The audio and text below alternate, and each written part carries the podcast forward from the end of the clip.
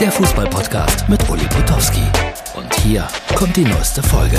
Herzliche Ball für Sonntag. Ja, Schokolade war gestern schon unser Thema hier bei äh, Herz, Ball. Und selbstverständlich habe ich immer ein Stück Schokolade hier liegen. Und dann war es wie bestellt heute Thema bei VfL Bochum äh, gegen Union Berlin. Ich war überrascht, dass Bochum so deutlich gegen Union Berlin gewonnen hat. Und der Japaner hat eine Protestaktion eiskalt ausgenutzt. Also es gab es ja in mehreren Stadien, dass man so Schoko, äh, Gold-Schoko-Taler geworfen hat und der hat eins gegessen, 1-0 gemacht. Also großartig, so muss es sein. Also zwölf Minuten Ruhe, ich glaube, heute war es fast überall so, wenn ich das richtig überblickt habe. Ganz viel Fußball geguckt an diesem Samstag, wenn ich schon nicht selber unterwegs bin.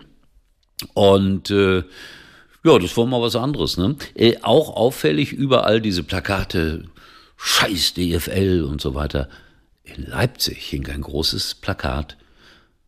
Wir wünschen frohe Weihnachten.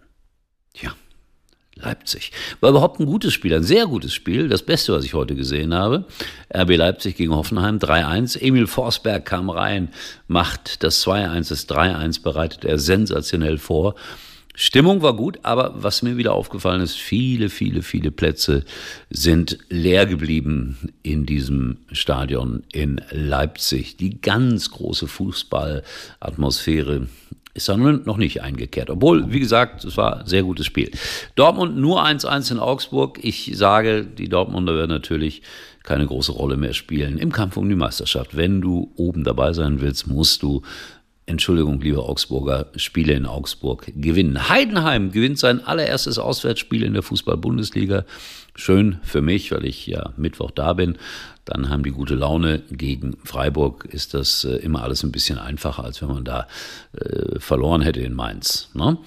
Dann muss ich leider sagen, die Tagesschau hat sogar heute am Samstag nochmal drüber berichtet. Ganz schlimme Bilder aus Paderborn haben die Rostocker demonstriert gegen die Entscheidung der DFL.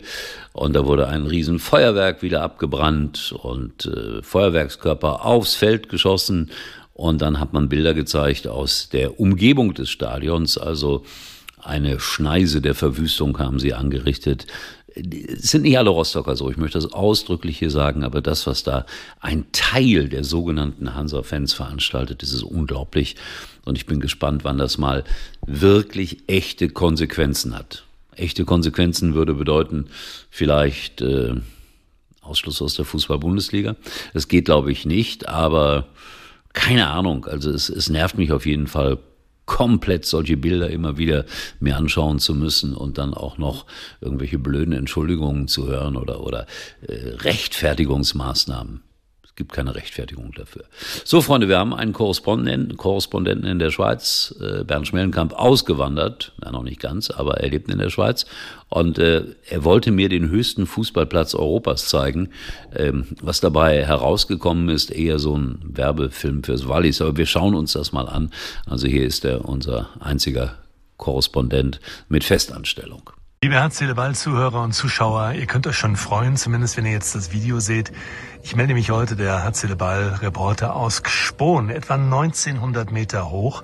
Und hier in Gspon ist der höchste Fußballplatz Europas. Der ist natürlich im Moment völlig zugeschneit, aber dies schon mal ein kleiner Teaser für alle Zuhörer und Zuschauer von Herz-Seele-Ball und für dich, Ulrich, diese Bilder hier aus Gspon im Nikolai-Mattertal hier im Oberwallis in der Schweiz. Hier oben geht's nach Saas-Fee. Hier oben auf 1900 Meter Höhe gibt's natürlich auch eine eigene Pension, Restaurant. Alpenblick, sehr zu empfehlen. Daniela und Rolf, tolle Küche, wunderbarer Glühwein. Und hier oben ist die totale Ruhe, der totale Frieden, wie ich es empfinde. Hier ins Tal geht's hoch nach Saas-Fee und dort hinten Moment, ich habe einen Fehler gemacht. hier geht's Richtung Fisp runter. Hier geht's hoch nach Zermatt und hier geht's hoch nach Saasfee. So rum. Ne? Also das Saastal hier nach oben nach Saasfee, das Mattertal hier hoch ins Matter, äh, zum Matterhorn nach Zermatt und hier dann Richtung Rhone unten Richtung Fisp und Brick der größeren Orte geht es ähm, in diese Richtung. Und insofern ausgesprungen dem Ort, der höchsten, des höchsten, höchstgelegenen Fußballplatzes Europa geht ein Gruß an alle Fußballfans. Und wenn es dann mal wieder Frühling und Sommer wird, dann werde ich euch diesen Fußballplatz natürlich auch zeigen. Herzliche Grüße für heute und noch einen schönen Abend. Dankeschön, Herr Kollege, in die Schweiz. Bin mal gespannt, wann er mit Herrn Blatter um die Ecke kommt, weil er wohnt da unmittelbar in der Nachbarschaft. Muss ja wohl machbar sein. Oder wenigstens Herrn Infantino. Ah nee, der wohnt ja jetzt in Katar, glaube ich. Also das geht nicht. Zweite Liga, HSV hat gewonnen. Ähm, also war immer mein Aufstiegstipp. Aber kommt, Leute, das, das bleibt spannend bis zum Schluss. San Pauli erst morgen dran, der Tabellenführer. Und dann haben die ja ein bisschen eher Pause als die erste Bundesliga. Und wir freuen uns alle auf äh, Bayern gegen Stuttgart.